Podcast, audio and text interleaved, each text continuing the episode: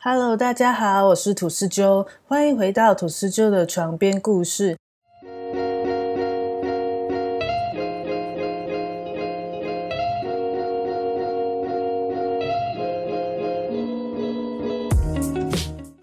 二零一九年年末，似乎掀起了一波北韩热潮。从最强南韩电影《白头山半岛浩劫》到以北韩为背景的韩剧《爱的迫降》，在年初时播出，引起热潮。这部剧描述了男女主角跨越了南韩与北韩三十八度禁忌线的爱情故事，让更多人开始好奇北韩这个神秘国度的真实面貌。《爱的迫降》这部剧中描述了许多北韩人民的日常生活细节，例如群体健康操、晚上住宿检查、没电用蜡烛、小贩偷引进南韩物资贩卖、人民偷看韩剧等，让许多民众不禁疑惑：北韩的生活真的是这样吗？《爱的迫降》播出以后。北韩当局发表了一篇绝对无法容忍的恶劣挑衅行为的声明，内容写道：南朝鲜当局和制作公司用虚假和捏造的内容，公然抹黑我们共和国光明的现况，一定会因为残忍谋害同族而付出代价。南朝鲜把应该感到悲痛的民族分裂悲剧当成赚钱工具，因为这些聚集而感到开心的，都是没有良心的恶劣败类。我从网络上收集了一些脱北者以及曾经到过南韩旅游者的叙述，我们今天就来聊聊真实的北韩。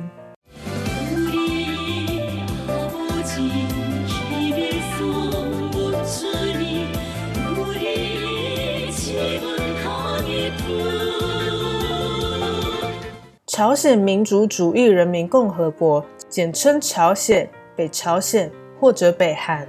是一个位于东亚朝鲜半岛北半部的社会主义国家，于一九四八年九月九日成立，法定首都和最大都市是平壤。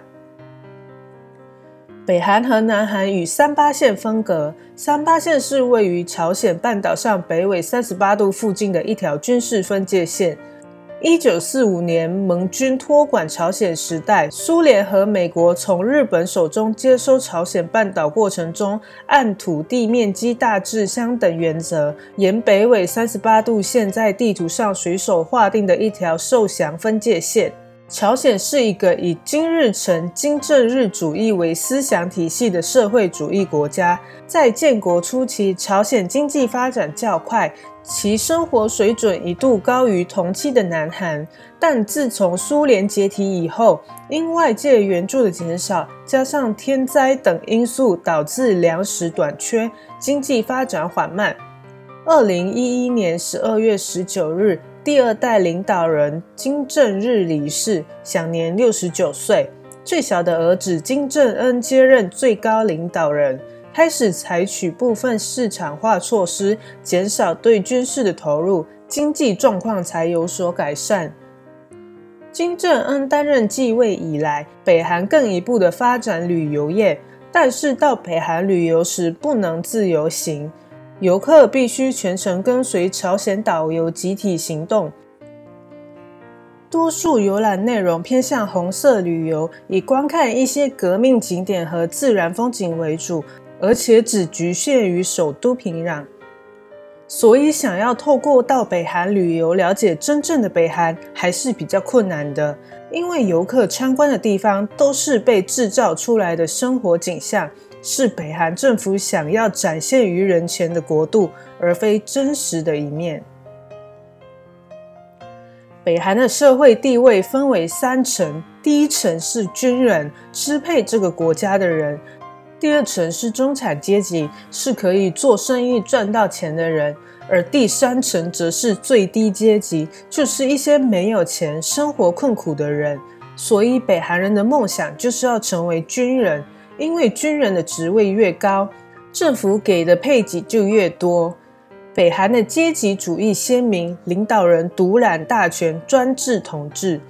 北韩人从小就被教育，他们所居住的国家是世界上最幸福的国家。他们在学校学习到的历史都是有关金日成的。并不知道外面世界长什么样子，只知道美国、南韩和日本都是敌人。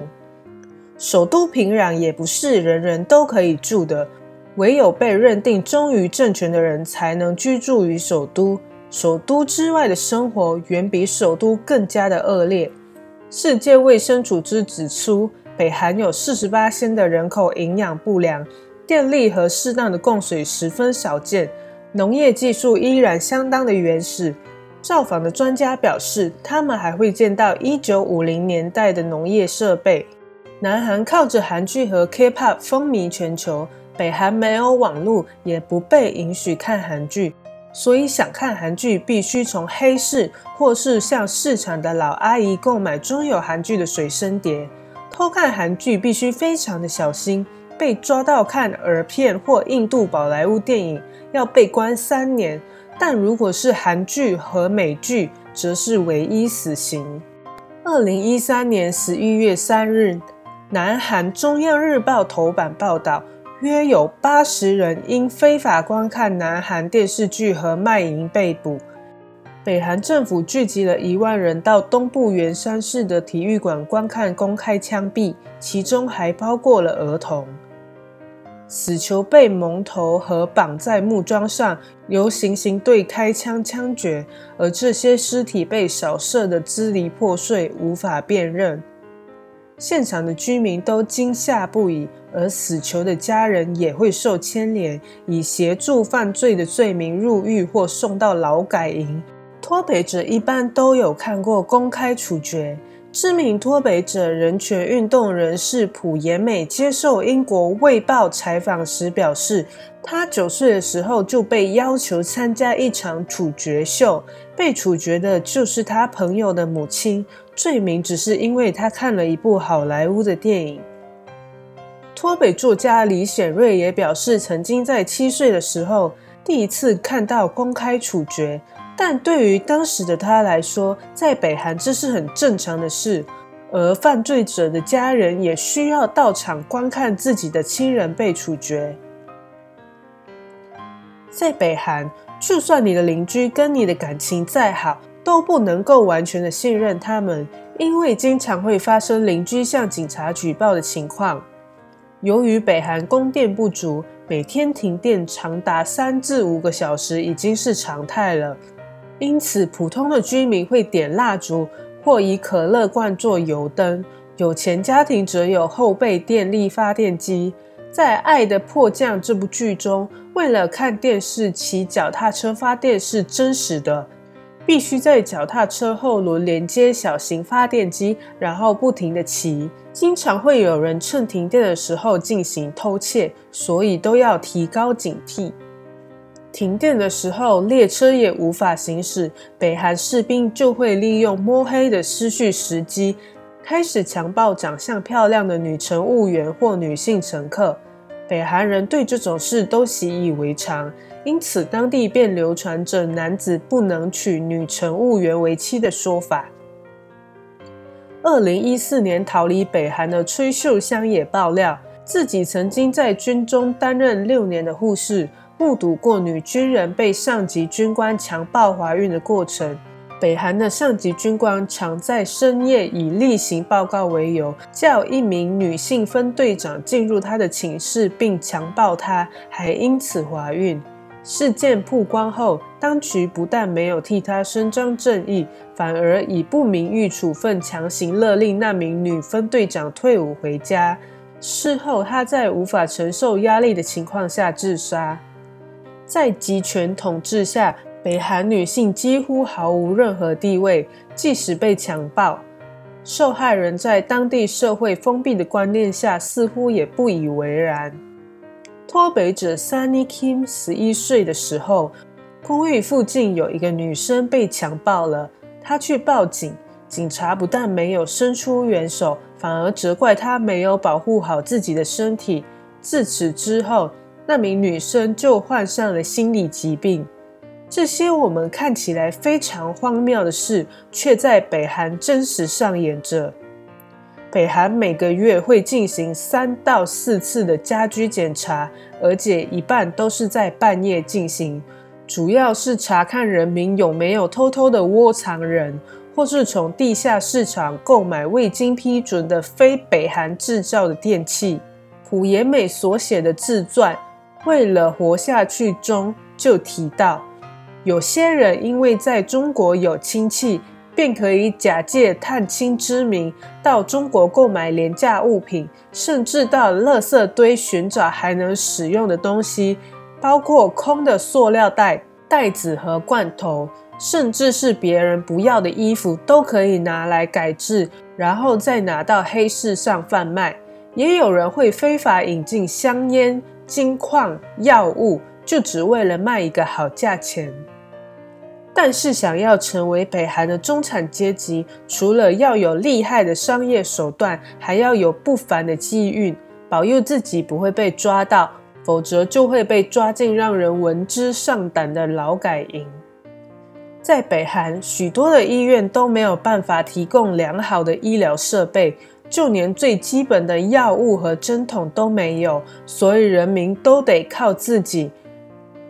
大部分的北韩人都拥有一般的医学知识，知道得什么病应该服用什么或注射什么药物。在大都市，如果生病的话，病人可以到附近的黑市买药，但居住在乡下或者偏远地带的人们就没有这么轻松了，因为黑市在偏远地带的据点较少，有时病人必须翻山越岭才可以买到药，这也因此耽误了不少人的性命。医疗用品的不足依然是一个大问题，他们没有所谓的抛弃式用品这种东西。绷带也可以洗了再用，还会用同一个针头注射不同的人，看起来虽然不卫生又危险，但是他们也无可奈何。北韩自九零年代大饥荒以后，几乎每隔几年都会闹饥荒，耕作可以说是人们生活中最重要的事，而在肥料短缺时。北韩人甚至会用人类与动物的粪便来堆肥。朴延美就曾经经历过这段对我们来说不可思议的事情。北韩政府要求每个农人和学童都要收集到一定的粪便以共度时间，不然就会给予惩罚。在小孩出门前，家中的长辈总会提醒小孩记得不要在学校上厕所，等放学后回来再上。但大人偶尔也会忘记这件事，而不小心在外面上了厕所，回来后就会后悔的说：“早知道就带上塑料袋了。”这股收集大便的运动便在乡村掀起风潮，就连狗狗的粪便也是抢手货。这里的居民毅然把这里的大便视为黄金，甚至有些人为了防止邻居偷拿，还把户外的厕所上锁。有一些到北韩旅游的人都会询问当地的导游一些关于北韩的问题。根据那些导游的说法，北韩的教育制度非常的好，都是免费的。北韩实行工作分配制度，毕业前要向国家写上我的志愿，可以按次序写上几个自己想要的职业，国家会因应成绩分配职业。虽然学生可透过修读专业学位，如旅游、外语等，增加委任为导游、外交官等一类职位的机会，但他们并没有选择权。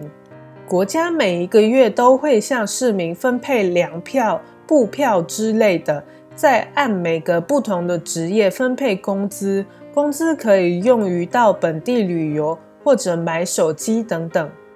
居住的地方当然也由国家分配，按家庭人数、职业来决定地区和大小，也是免费的。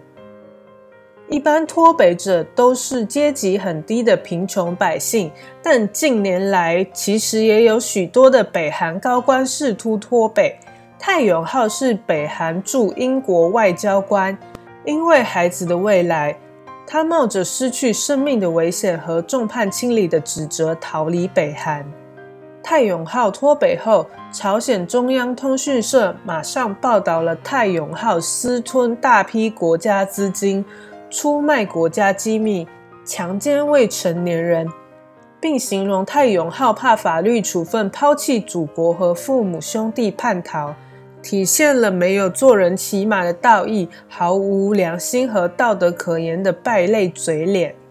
泰永浩透露，金正恩因为与自己同父异母的长兄金正男一直不愿意回到北韩。也因为外界一直有势力想要扶植金正男，金正恩无法忍受海外还有一个白头血统这个潜在的威胁，最后派人在马来西亚吉隆坡国际机场用神经毒剂杀死了金正男。不仅如此，金正恩一上位就杀掉了自己的姑丈，素有北韩摄政王之称的张承哲。因为北韩主要的经济命脉都是张承哲所控制的，而张承哲却没有在金正恩上位时交还给他。而且因为金正男从小是在张承哲家中长大，所以张承哲比较属意金正男，导致金正恩动了杀机。在泰永浩的口中，金正恩冷血而且难以预料，是一个凶残的暴君。而他的父亲金正日也一样，无视人民的饥饿，要他们外交官到国外请求食物支援，说是要给儿童吃的，结果回来全都给了军人，以壮大自己的势力。听了这么多关于北韩的事迹，你相信世界上存在这样一个国家吗？有些人对于这些脱北者所描述的北韩，认为是过于的浮夸。但我个人的想法却偏向于相信，因为如果他们所存在的国家不是如此的不堪和难熬，为何要用生命来换取自由呢？要逃离北韩并不是一件简单的事，就算你成功逃到中国，也有很大的几率会被中国的公安抓住，而中国对于脱北者并不友善，他们会把你遣送回北韩。就算没有被公安抓到，也有可能会被人蛇集团抓去贩卖。如果你被抓到并遣送回北韩，你的下场就只有被抓进劳改营，而你的家人也会受到牵连。有的人生下来就能享受自由，而对于北韩人民来说，自由是要牺牲自己的家人，甚至自己的生命来争取。今天的故事就到这里啦，谢谢大家的收听，拜拜。